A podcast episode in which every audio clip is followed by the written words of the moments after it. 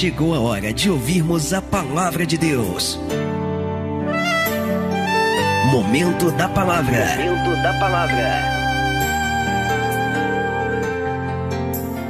Provérbios capítulo 23, versículo 7, diz assim a palavra de Deus: Porque como imaginou no seu coração, assim é ele. Somente até aqui.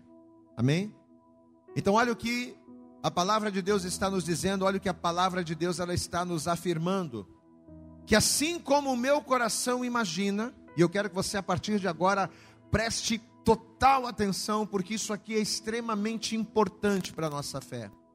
Assim como imagina o meu coração, assim é, assim a minha vida se torna, assim a minha vida transcorre. Como é que a minha vida vai transcorrer? Como é que a minha vida ela vai avançar? Como é que a minha vida vai se desenvolver? A minha vida ela vai transcorrer, ela vai avançar, ela vai se desenvolver segundo aquilo que o meu coração ditar. Aquilo que eu imaginar no meu coração acerca de mim. Aquilo que eu pensar ainda que nós saibamos que o coração não pensa, mas aquilo que o meu coração desejar e colocar em prática, assim será o espelho, o reflexo de toda a minha vida. Por isso que é extremamente importante e fundamental nós aprendermos a guardar e a proteger o nosso coração. Porque o nosso coração vai ditar as regras. Diga assim comigo: meu coração, diga com autoridade, vamos participar. Diga: o meu coração, ele vai ditar as regras. É o teu coração que vai dar a cadência. É o teu coração que vai determinar, e você vai entender isso aqui à luz da palavra. Eu vou ler mais uma vez. Estamos em Provérbios 23, versículo de número 7. Porque como imaginou no seu coração, assim é Ele. Repita comigo, porque como imagina o meu coração, assim será. Glória a Deus. Estenda a tua mão aqui para frente agora, fecha os teus olhos, estenda a tua mão assim, abençoe minha vida. Peça a Deus para que Ele venha falar com cada um de nós nesta manhã, para que Deus Ele venha colocar nos nossos lábios a palavra, não que você queira ouvir, mas a palavra que você precisa ouvir da parte do Senhor. Isso, estenda a mão e comece a orar, mas ore mesmo, peça mesmo. Senhor, nosso Deus e Pai Todo-Poderoso, nós acabamos de louvar o Teu nome, acabamos de entoar cânticos que glorificam, que exaltam a Tua grandeza, mas agora, Senhor, nesse instante, é momento de nós ouvirmos a Tua voz. Agora Agora é o momento de sermos doutrinados, de sermos fortalecidos e orientados pela tua palavra, recebermos a direção que o Senhor tem para nós. Por isso, em nome de Jesus, eu oro e te peço agora, vá jogando por terra todos os impedimentos e barreiras, todos os obstáculos, tudo aquilo que tentasse se opor, não apenas à ministração, mas também à compreensão da tua palavra. Vem preparando os nossos ouvidos para te ouvir, o coração para receber, mas também prepara a nossa mente para que venhamos assimilar, entender e colocar em prática aquilo que vamos ouvir. Fala conosco nesta hora poderosamente. É o que nós te pedimos com fé e desejar e agradecemos em nome de Jesus. Você pode levantar a tua mão e dizer amém, Jesus. Você pode glorificar a Jesus e aplaudir bem forte a Ele nesta manhã. Isso, dê para Jesus a tua melhor salva de palmas. Diga glória, glória, glória a Deus. Aleluias. Por favor, tome o teu assento, sente-se no teu lugar. Como a gente costuma sempre dizer e pedir, a partir de agora, a partir deste exato momento, procure não se movimentar, procure não conversar, apenas olhe aqui para o pastor e preste atenção para que você venha entender. Eu quero começar essa ministração fazendo duas perguntas a você, por isso que eu preciso da sua atenção, para que você venha nos ajudar, para que você venha participar. Eu começo essa ministração fazendo duas perguntas. A primeira pergunta: Você sabe qual é a maneira mais eficaz de se matar um rio? Qual seria a maneira mais eficiente? Qual seria a maneira mais eficaz da gente matar um rio? Um rio você mata como, igreja? Poluindo. Um rio você mata como? Sujando. Ou seja, você mata um rio quando você lança nele detritos, quando você lança sobre este rio impurezas que aos poucos vão contaminando, vão contaminando, vão tirando a pureza da água, vão acabando com o oxigênio da água, de maneira que em pouco tempo aquela água vai ficar completamente poluída, aquela água não vai ter como ser consumida. Então a primeira pergunta é: como se matar um rio? A resposta: sujando. A resposta é poluindo. E a segunda pergunta: qual é, qual é o melhor lugar para se matar um rio? Muitas pessoas elas acham que ela mata um rio quando ela pega as sujeiras, as impurezas e elas jogam ali nos seus afluentes ou quando ela joga ali é, em alguma parte do rio. Mas a, menor, a melhor maneira de você matar um rio, a maneira mais eficaz de matar um rio é na sua nascente. Diga comigo, um rio. Vamos participar, igreja. Diga, um rio se mata na sua nascente. Pastor, e por quê? Porque além de na nascente, presta atenção nisso, além de na nascente o rio ele ainda ser pequeno, é através da nascente que todo o seu entorno, ou seja, é através da nascente que todos os seus afluentes, que toda a sua extensão, ela é alimentada. Então o rio ele nasce geralmente, a nascente de um rio é um filetinho de água. Às vezes você vê rios enormes, mas a nascente é um filetinho. Então o rio ele nasce um filetinho e ele vai descendo, descendo, descendo. E conforme ele vai transcorrendo, ele vai alimentando os afluentes, ele vai enchendo, ele vai se ramificando. Então, a melhor maneira de você matar um rio, ou o melhor lugar para se matar um rio, tem que ser na nascente. Por quê? Porque na nascente ele ainda é pequenininho. Então, quando você polui a nascente, a água que vai proceder desta nascente, ela já vai sair poluída. Então, os afluentes que vão receber destas águas, as ramificações e as extensões que vão receber esta água, já vão receber esta água contaminada. Então, por mais que uma pessoa pegue lixo e jogue lixo nas extensões do rio, dependendo do tamanho desse rio, ela não vai conseguir matá-lo completamente. Vou te dar um exemplo prático aqui. O rio Tietê, no estado de São Paulo, é um dos rios mais poluídos do Brasil. Só que apesar do rio Tietê ele cobrir cerca de 62 municípios paulistas, e segundo o que a gente pesquisou, o rio Tietê ele tem mais ou menos 1.100 quilômetros de extensão. Então, ou seja, é muito rio. Mas apesar dele atender 62 municípios e se estender por mais de 1.100 quilômetros, a nascente do rio Tietê é na parte da Serra do Mar que é voltada para o Rio de Janeiro, porque a Serra do Mar ela é composta por um aglomerado de montanhas. E tem uma parte que fica para o Rio de Janeiro. Então, a nascente do Rio Tietê, ela começa na Serra do Mar, que é parte do Rio de Janeiro. Então, por mais que a extensão, presta atenção nisso, por mais que a extensão esteja em muitas partes poluída, contaminada de lixo, se você for no centro de São Paulo e você for ver o rio Tietê, é nojento, né? É aquelas bolhas, é cheio de, de, de, é uma série de coisas ali, tem, tem, tem sofá jogado, tem um monte de coisa, é horrível. Mas apesar de você ver ali, no centro de São Paulo, o rio Tietê poluído, a nascente do rio, ela está intacta, diga glória a Deus. Então, por mais que uma parte do rio Tietê ou partes do rio Tietê estejam poluídas, não está completamente morto, por quê? Porque a nascente, ela está intacta. Então, por mais que a extensão, e eu quero que você guarde isso, por mais que a extensão de um rio esteja em muitas partes poluída e contaminada de lixo, ela não morre completamente, por quê? Porque a nascente está viva. A nascente, de onde as águas fluem, diga glória a Deus. A nascente de onde as águas limpas procedem, essa está intacta. Então o entorno pode estar tá sujo, os afluentes podem estar contaminados, mas a nascente, se ela estiver intacta, ainda a vida. Só que tem um porém nessa história. Uma vez que você consegue de alguma forma contaminar a nascente, se o camarada escalar lá a Serra do Mar e chegar lá na, no filete de água, que é a nascente do rio, e se ele começar a poluir ali, aí sim. Se ele chegar na nascente, no lugar de onde procedem as águas, aí toda a extensão será comprometida.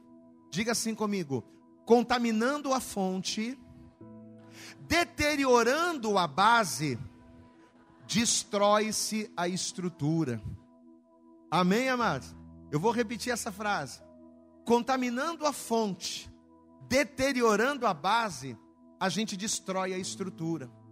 A estrutura ela pode ser grande, a estrutura ela pode ser ampla, mas ela precisa da base. Diga comigo, toda estrutura precisa de uma base. Porque é da base que flui a força. É da base que flui o sustento. Então, por maior que seja a estrutura, ela precisa de uma base. Se ela tiver uma base firme, se ela tiver uma base sólida, essa estrutura vai estar assegurada. Mas uma vez que a fonte é contaminada, uma vez que a base está deteriorada, a estrutura se compromete. Quando Jesus ele falou lá no Evangelho de Mateus, no capítulo 26, versículo 31, Jesus estava ministrando os discípulos e de repente ele olha e diz: Olha, olhem, não se espantem, ferirei o pastor e as ovelhas do rebanho se dispersarão. Quando Jesus ele lançou essa palavra, de ferir o pastor e as ovelhas se dispersarem, Jesus estava falando acerca de quê? Jesus estava falando de base. Glória a Deus, amado. Jesus ele estava falando de estrutura. Você quer destruir um rebanho? Você quer destruir uma igreja? Você até pode pegar uma ovelha aqui, você até pode pegar outra ovelha ali, mas a maneira mais eficaz de você destruir um rebanho é você ferir o pastor. Você fere o pastor, você acaba com a estrutura. Você fere a base, você fere a fonte, você acaba com tudo. Glória a Deus, amado. Então, quando Jesus estava liberando essa palavra, Jesus ele estava falando de quê? Ele estava falando de base ele estava falando de estrutura, ele estava falando de fonte. Assim como eu, o pastor, Jesus falando, assim como eu serei ferido, e as ovelhas se dispersarão, quando a fonte é ferida, quando a base é ferida, toda a estrutura se abala. O apóstolo Paulo, em outras palavras, ele também vai dizer a mesma coisa. Em Romanos, no capítulo 11, no versículo 16, Paulo ele vai dizer o seguinte: que se as primícias são santas, também a massa o é. Se a raiz é santa, se a raiz é santa, também os ramos são. Ou seja, o que, que Paulo está falando aqui? Mesma coisa. Quando Paulo fala de primícias, quando Paulo ele fala de raízes, ele está falando o quê? De base. Ele está falando de sustentação. Ele está falando de fonte. Assim como o pastor é a proteção e a sustentação de um rebanho. Assim como a nascente, ela é a base de onde as águas de um rio procedem. Assim como as raízes é a base de uma planta para que ela tenha força, para que ela se alimente. Amado, escute isso aqui. O meu coração, o nosso coração é a base de onde todos os nossos desejos eles fluem. Diga glória a Deus. Assim como Jesus é a base da fé, assim como o pastor é a base das ovelhas, assim como a raiz é a base de uma planta, assim como a nascente é a base de um rio, o nosso coração é a base, é a fonte de onde todos os nossos desejos, de onde todos os nossos anseios, diante de, diante de, toda, de onde todas as nossas ideias procedem. Queridos, por mais que o coração não pense, coração pensa, sim ou não, igreja? Diga comigo, coração, vamos lá, participa, diga comigo, coração não pensa. Só que por mais que o nosso coração não pense, o nosso coração é a sede dos nossos desejos. Todos os desejos que eu tenho, sejam eles bons ou sejam eles maus. Todas as vontades que eu tenho, sejam elas produtivas, construtivas, ou sejam elas destrutivas, todos os meus desejos e vontades, eles brotam no meu coração. O meu coração é a nascente de todos os meus desejos e de todas as minhas ideias. Por isso, por isso, a necessidade extrema que a palavra de Deus ela nos dá de nós guardarmos o nosso coração. Um coração corrompido, seja lá pelo que for, ele terá poder de determinar quem nós somos. Diga assim comigo: o coração pode determinar o futuro de uma pessoa. Se eu vou ser um rico empresário, se eu vou ser uma pessoa de sucesso, se eu vou ser uma pessoa bem-sucedida na vida, ou se eu serei um fracasso, se eu serei um derrotado, tudo isso vai depender do meu coração. O coração, ele tem o poder de determinar quem seremos. Assim como um rio. Um rio que é corrompido pela poluição, ele se torna sujo e impróprio. Glória a Deus, amado. Assim como uma nascente poluída pode fazer um rio se tornar um rio improdutivo, impróprio. Assim como uma árvore que tem as suas raízes corrompidas, ela se transforma numa árvore estéril e morta. Assim como uma pessoa, uma casa sem alicerce, ela pode se tornar uma casa fraca e insegura. Um coração corrompido por exemplo, pela ganância, um coração corrompido, tomado pela ganância, ele vai nos tornar pessoas o quê? Egoístas. Um coração corrompido pela ganância vai nos tornar pessoas o quê? Inescrupulosas. Tem gente que não tem respeito por ninguém. Tem gente que para crescer na vida, para se dar bem, para tomar, tomar vantagem, ela faz qualquer coisa, ela trapaceia, ela mente. Por quê? Porque o coração dessa pessoa, a nascente desta pessoa está poluída pela ganância. Um coração contaminado pela ganância vai me tornar uma pessoa egoísta, uma pessoa inescrupulosa, uma pessoa trapaceira. Um coração corrompido pela soberba nos torna o que? Prepotentes. O camarada é tão soberbo, tão soberbo que ele acha que ele é o melhor do mundo em tudo. Camarada é tão soberbo, é tão soberbo que ele acha que só ele tem razão, ninguém pode falar. E ainda que as pessoas falem, ele não dá ouvidos a ninguém. Por quê? Porque só ele sabe, só ele entende. A verdade está com ele. O que, que é isso? O que faz uma, o que transforma uma pessoa nisso? O que, que tem o poder de mudar a característica de alguém? Um coração, uma nascente poluída. Um coração corrompido pela soberba nos torna prepotentes, nos torna altivos. A gente não ouve ninguém, porque somos os donos da razão. Um coração corrompido pela inveja nos torna o quê? Pessoas insatisfeitas. O invejoso é aquela pessoa que, ao invés de olhar para o que tem, olha para o que os outros têm. Poxa, mas fulano tem um carro, fulano tem isso, fulano tem aquilo. A pessoa é tão invejosa, tão invejosa, que ela acaba não sendo grata por aquilo que ela tem. Ela está mais preocupada com aquilo que os outros têm, do que com aquilo que ela tem. Um coração tomado pela inveja nos faz pessoas insatisfeitas faz de nós pessoas murmuradoras, pessoas ingratas. Sabe aquela pessoa que fica reclamando de tudo? E tudo dos outros é melhor do que o dela. Ah, mas fulano tem, mas eu não tenho. Ah, o que eu tenho é terrível. O que, que faz pessoas se tornarem assim? Tudo isso procede da nascente. E a nascente é o a nascente é o coração. Um coração corrompido pelo medo. Por que, que o verdadeiro amor ele tem que lançar fora todo medo? Por que, que nós temos que ser valentes em Deus e não ter medo? Por que, que Deus ele não quer que nós sejamos pessoas medrosas? Sabe por quê? Porque um coração corrompido pelo medo vai nos tornar pessoas covardes. Um coração corrompido, contaminado pelo medo, vai nos tornar pessoas pequenas, pessoas derrotadas antes mesmo de ir para a guerra. Estava ouvindo aqui a ministra, a Juliana falando, né? Acerca de que aquele que foi chamado, né? Foi alistado, não tem que se preocupar com as coisas dessa terra. Mas tem muita gente que é chamada por Deus, que foi alistada por Deus, que Deus tem uma obra, mas a pessoa não faz. Por quê? Porque o coração dela é tomado pelo medo. Ela tem tanto medo que ela não tem a certeza, ela não tem a garantia de que Deus vai ser com ela, mesmo Deus a chamando. Coisa tremenda, terrível.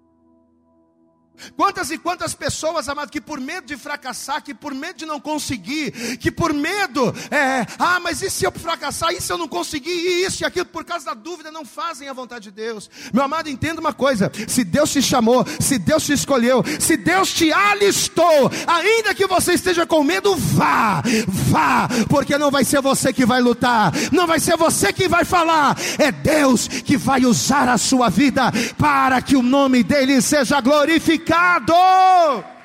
Pode aplaudir bem forte mesmo. Aleluias.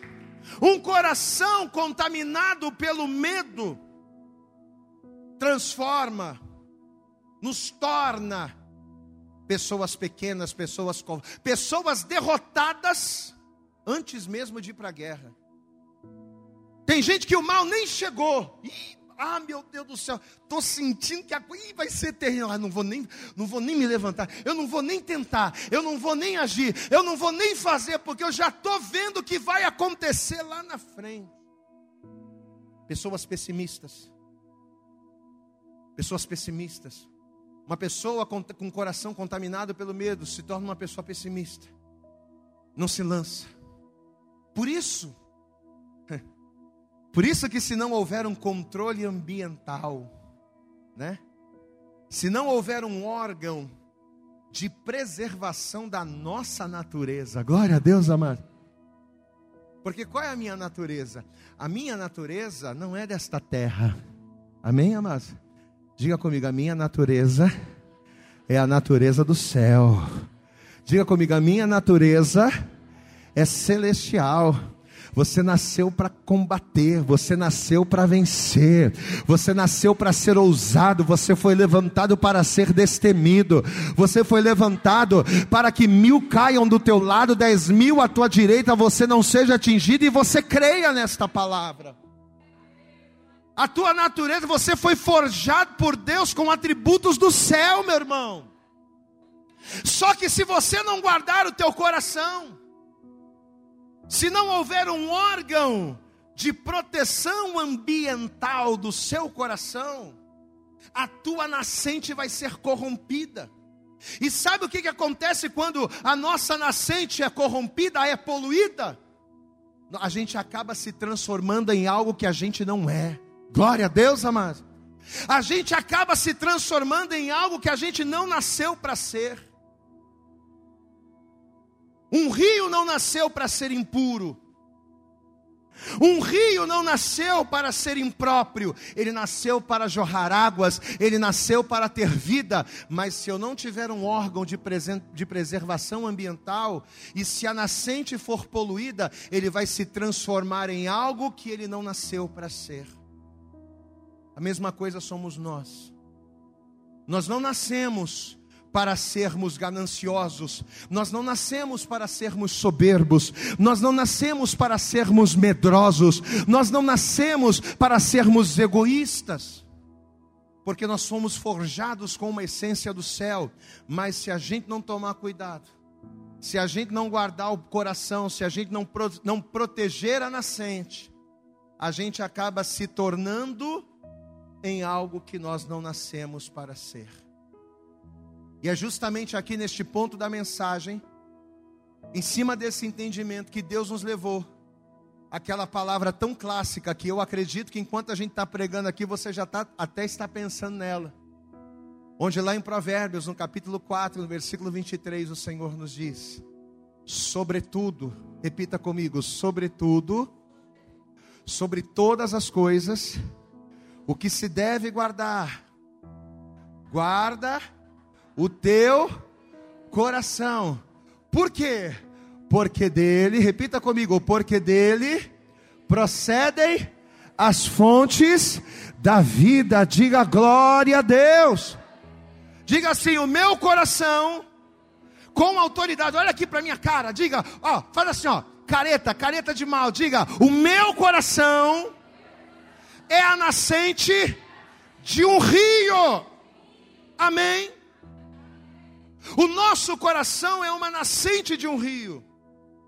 Uma nascente que constantemente está pulsando águas. Uma nascente que constantemente está jorrando ideias, está jorrando sentimentos, está jorrando desejos e vontades. E assim como uma nascente alimenta os afluentes e toda a extensão de um rio, assim como as raízes alimentam toda a estrutura de uma planta, amados, o nosso coração alimenta tudo em nós. Glória a Deus. Tudo que você imaginar é alimentado pelo nosso coração. E detalhe, ele não alimenta apenas sangue, porque o coração bombeia sangue para todas as artérias, mas não é só de sangue. Mas o coração ele nos alimenta de ideias. O coração ele nos alimenta de sugestões. O coração ele nos alimenta de vontades, de desejos, os nossos sentimentos, as nossas emoções, a forma com que nós enxergamos o mundo. O meu coração alimenta os meus ouvidos, diga glória a Deus. Se eu vou emprestar o meu ouvido para ouvir o que não presta, se eu vou decidir emprestar os meus ouvidos para ouvir o que não edifica, eu vou emprestar por quê? Porque o meu coração me sugestionou a isso. Se eu vou emprestar os meus olhos para ver o que não devo, se eu vou emprestar as minhas mãos para tocar no que não devo, se eu vou emprestar os meus pés para me levar para lugares que não são da vontade de Deus, se eu vou fazer isso, eu faço por quê? Porque o meu coração é que alimenta. Volto a dizer, o nosso coração, ele nos alimenta de sentimentos, de emoções, é o coração que vai determinar a forma com que nós enxergamos o mundo. É o coração que vai determinar a forma com que nós lidamos com os nossos problemas. Se eu vou ser um covarde ao encarar as minhas responsabilidades, se eu vou procrastinar em relação às coisas que eu preciso fazer, a forma com que eu lido com a vida e resolvo os problemas, tudo, tudo, tudo está aqui, no meu coração. Um coração saudável, um coração forte, um coração confiante, o que, que ele faz? Ele injeta força, glória a Deus, amado. Um coração saudável, ele injeta fé, um coração saudável injeta perseverança. Não, está tudo dando errado, mas você vai conseguir. Está tudo contra, mas você vai vencer. Olha, a coisa não está fácil, mas a vitória é sua. Diga glória a Deus. Um coração saudável, uma fonte saudável, vai nos injetar coisas boas. Mas eu pergunto para você: o que que um coração doente tem para nos oferecer. O que que um coração contaminado, sujo, poluído de amarguras, de ressentimentos, de pecado, o que que um coração poluído tem para acrescentar na minha estrutura? Um coração doente só tem dor, só tem amargura, pessimismo, inveja. Um coração doente só tem águas contaminadas para nos oferecer. Por isso que o segredo, qual é o segredo espiritual? Um dos maiores segredos espirituais para sermos bem-sucedidos na vida. Qual é o maior segredo? O segredo é guardar, é proteger, sobretudo sobre todas as coisas o meu coração. Diga comigo o segredo. Com autoridade, vamos lá, diga o segredo para ser uma pessoa abençoada e bem-sucedida em todas as áreas da minha vida é proteger, vamos lá, é proteger e guardar o meu coração. Mas aí talvez alguns digam assim: ah, pastor, a gente guarda o coração como? Controlando aquilo que a gente pensa, né? A gente guarda o nosso coração como? Controlando aquilo que eu vejo. Como é que a gente guarda o coração, pastor? Impedindo algumas coisas de entrar? Até sim. Até é válido guardar o coração dessa forma. Fechando os teus olhos para aquilo que é mal, bloqueando maus pensamentos, isso é importante. Mas sabe o que o Espírito Santo nos trouxe, trouxe ao nosso entendimento? Que mais do que controlar, mais do que peneirar, mais do que selecionar aquilo que a gente deixa entrar na nossa vida, sabe como é que a gente guarda o nosso coração? A gente guarda o nosso coração quando nós o doutrinamos. Diga glória a Deus. Como é que eu vou guardar o meu coração para estar protegido? Doutrinando, ou seja, treinando o meu coração acerca de quem eu sou e acerca do que eu posso em Deus. Posso ouvir um glória a Deus? Eu vou repetir porque eu acho que você não entendeu. Qual é a maneira mais eficaz de eu guardar o meu coração? A maneira mais eficaz de eu guardar o meu coração. Fechar os olhos é até bom para não ver algumas coisas. É até bom eu evitar alguma. Mas qual é a melhor maneira de você doutrinar o seu coração? De você guardar o seu coração? É você doutrinar, é você treinar o seu coração acerca de quem você é e acerca do que você pode no Senhor. Sabe por quê? Porque quando você doutrina o teu coração, nada vai te influenciar. Quando você sabe quem você é, e quando você sabe o que você pode em Deus, podem falar no seu ouvido que você não é capaz. Podem dizer para você que você não vai conseguir. Podem colocar, podem pintar o quadro mais feio diante de você, nada vai te parar. Por quê? Porque o teu coração está doutrinado acerca de quem você é e do que você pode no Senhor. Diga glória a Deus.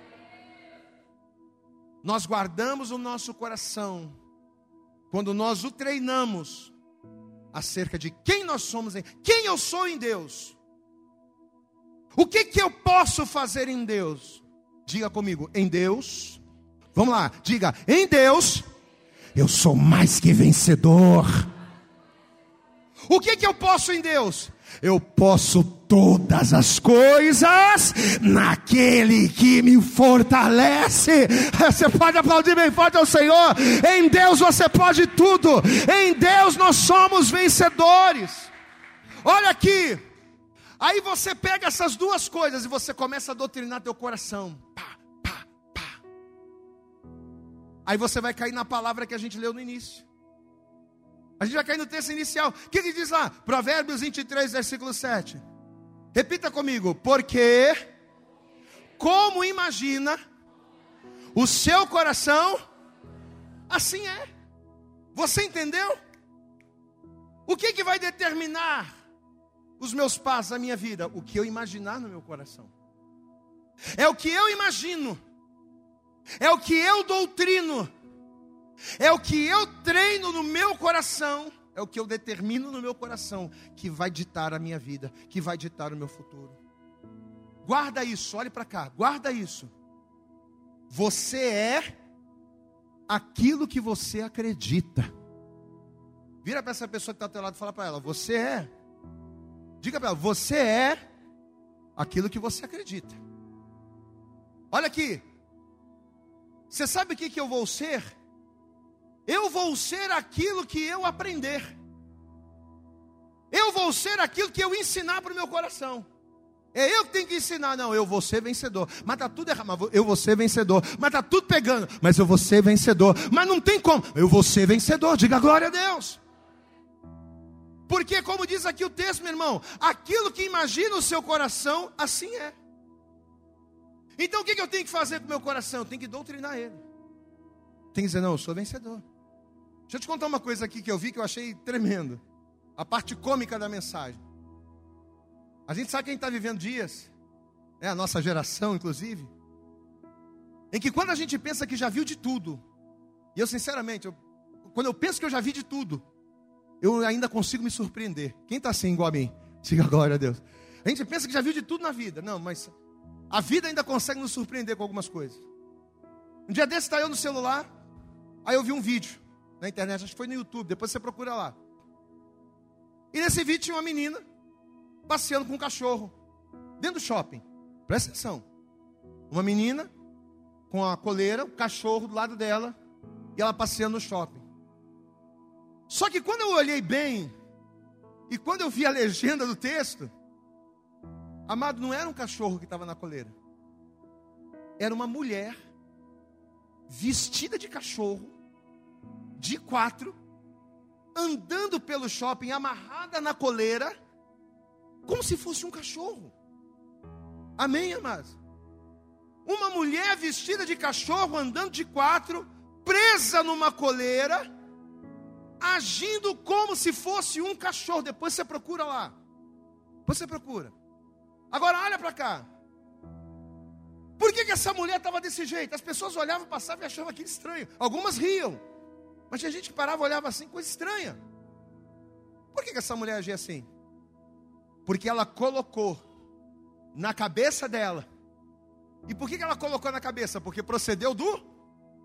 Ela colocou na cabeça dela que ela era um cachorro. Mas por que, que ela colocou na cabeça? Diga assim comigo: ela colocou na cabeça. Repete comigo: ela colocou na cabeça. Porque partiu do coração. Amém? Agora escuta o que eu vou dizer para você, guarda isso.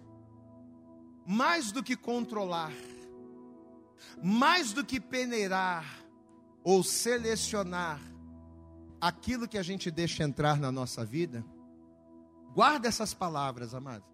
Se nós não treinarmos o nosso coração acerca de quem nós somos em Deus, o nosso coração é que vai nos submeter a sermos o que nós não somos. Glória a Deus.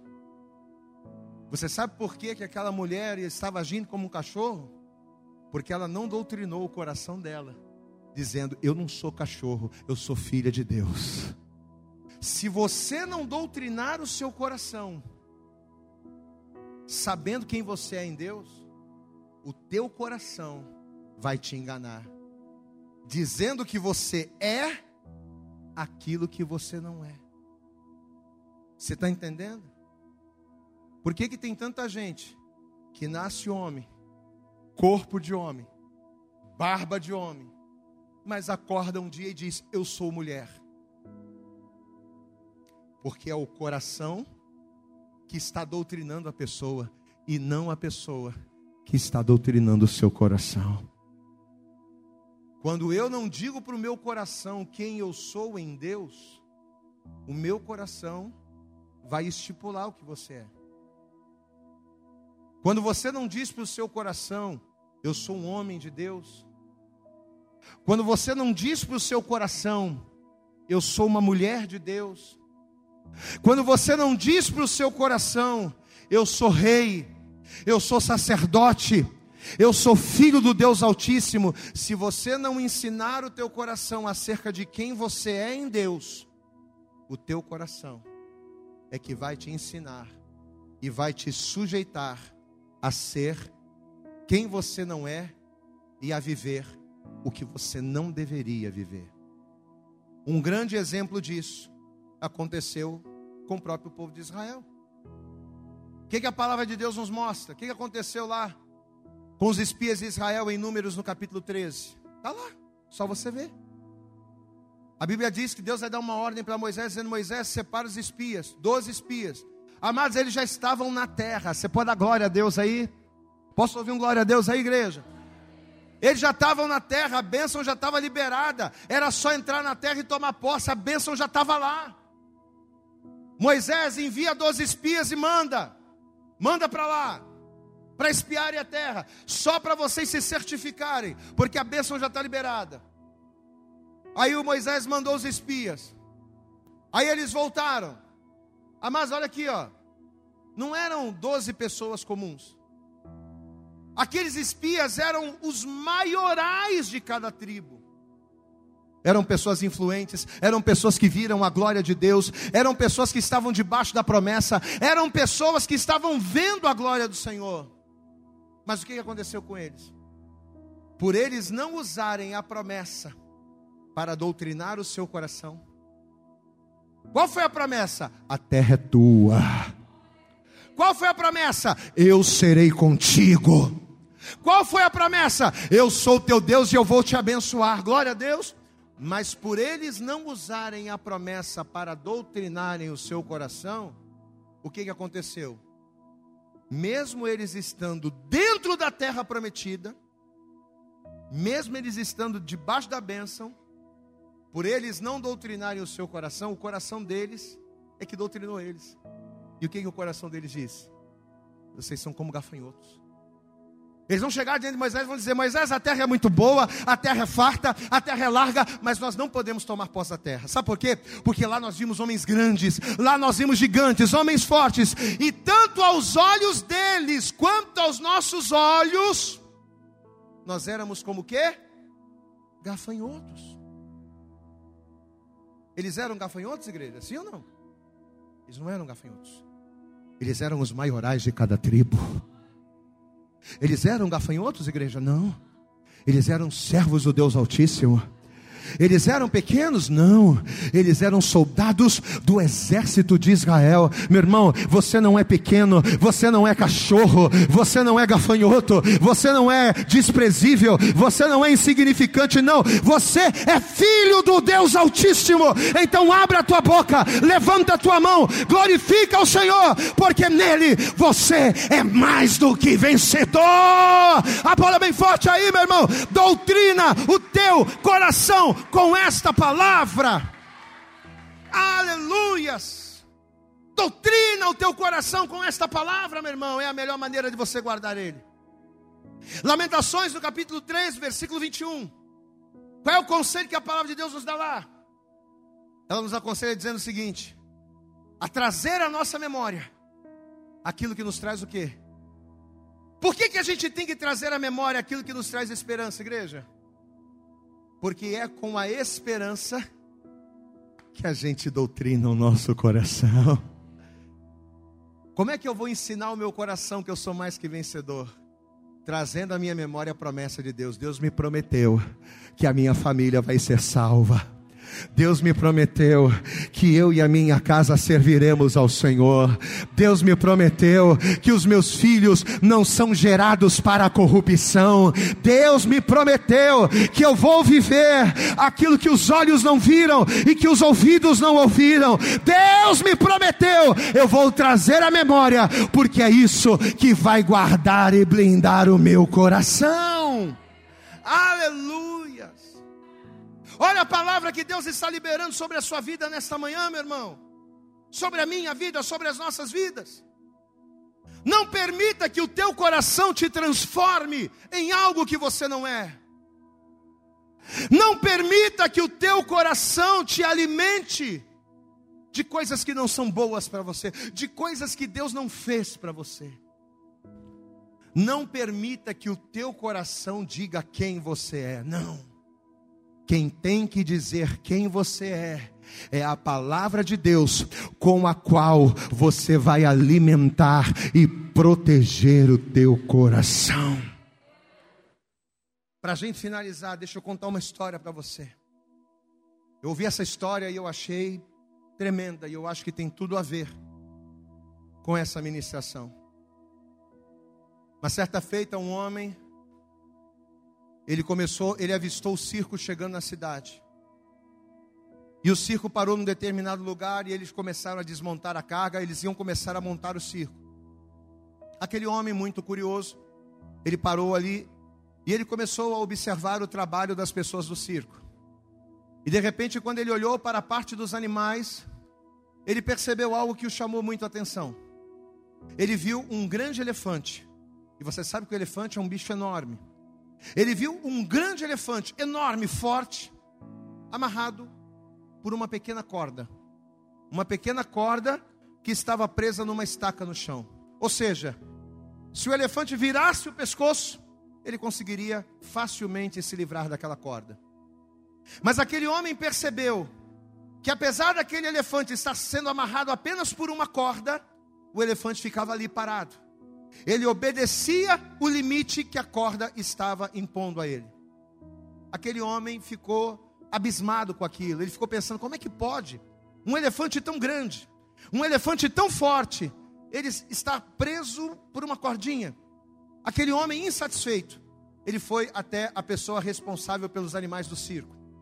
E ele chegou para aquele homem e ele disse: Rapaz, me diz aí, o que, que acontece com aquele elefante?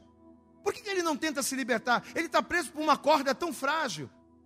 Ele tem tanta força, ele poderia apenas num virar de pescoço arrebentar aquela corda e sair dali. Por que, que ele fica ali parado? Aí a pessoa responsável pelos animais vai virar para aquele homem e vai dizer assim: Ah, rapaz, mas isso aí na verdade, isso faz parte de um treinamento, isso faz parte de um condicionamento que começa quando o elefante ele ainda é bebezinho. O que, que se faz?